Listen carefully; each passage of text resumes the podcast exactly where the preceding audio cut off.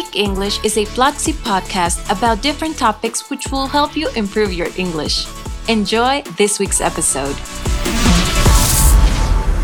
Welcome to our English podcast, Speak English. In this episode, we will talk about how to deal with bad behavior in teams. I am Caro and I am here with Camila. Camila is the course director manager and she is also the teacher of the motivation course for teams. Hi, Cami, how are you?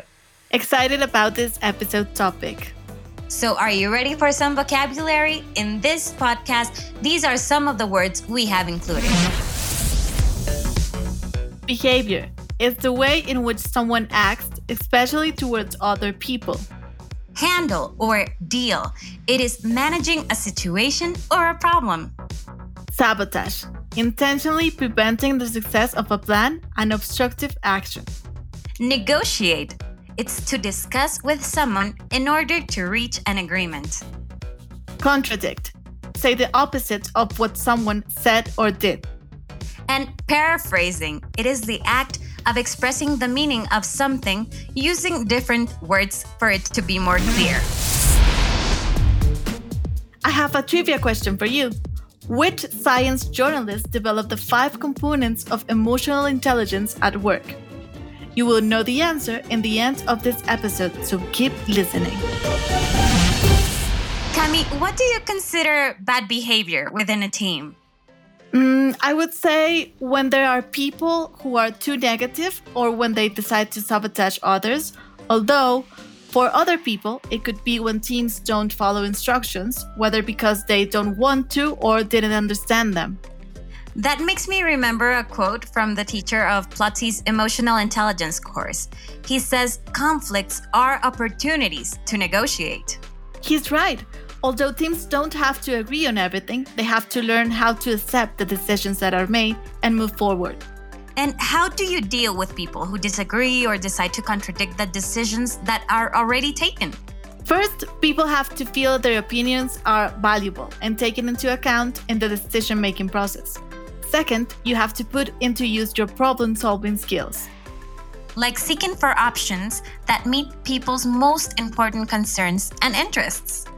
Exactly. Also, defining standards of how the team should work together and deciding how to keep communication transparent. So everyone knows how to give and receive feedback. Now, another tool you can use is to listen to understand their perspective on the situation by asking questions or paraphrasing what the other one is saying. This way, you can also share your own point of view, intentions, or feelings, letting them know you understand them. You are listening to a podcast from Platzi, the online education platform for everyone to discover its potential to build the future. For less than $1 a day, have access to more than 400 courses on programming, marketing, design, audiovisual production, and entrepreneurship.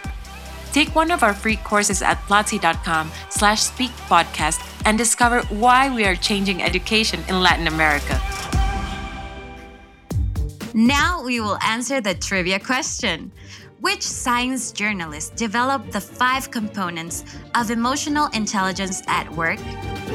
And the answer is Daniel Goleman. According to Daniel Goleman, there are five key components of emotional intelligence at work. They are self awareness, self regulation, motivation, empathy, and social skills. Thank you, Cami. Would you like to give any final advice or message to our listeners?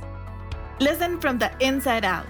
People have a deep desire to feel heard and know that others care enough to listen. Let us know if you enjoyed this episode and which topics you would like for us to discuss in future episodes by going on Twitter and using the hashtag Platzi English.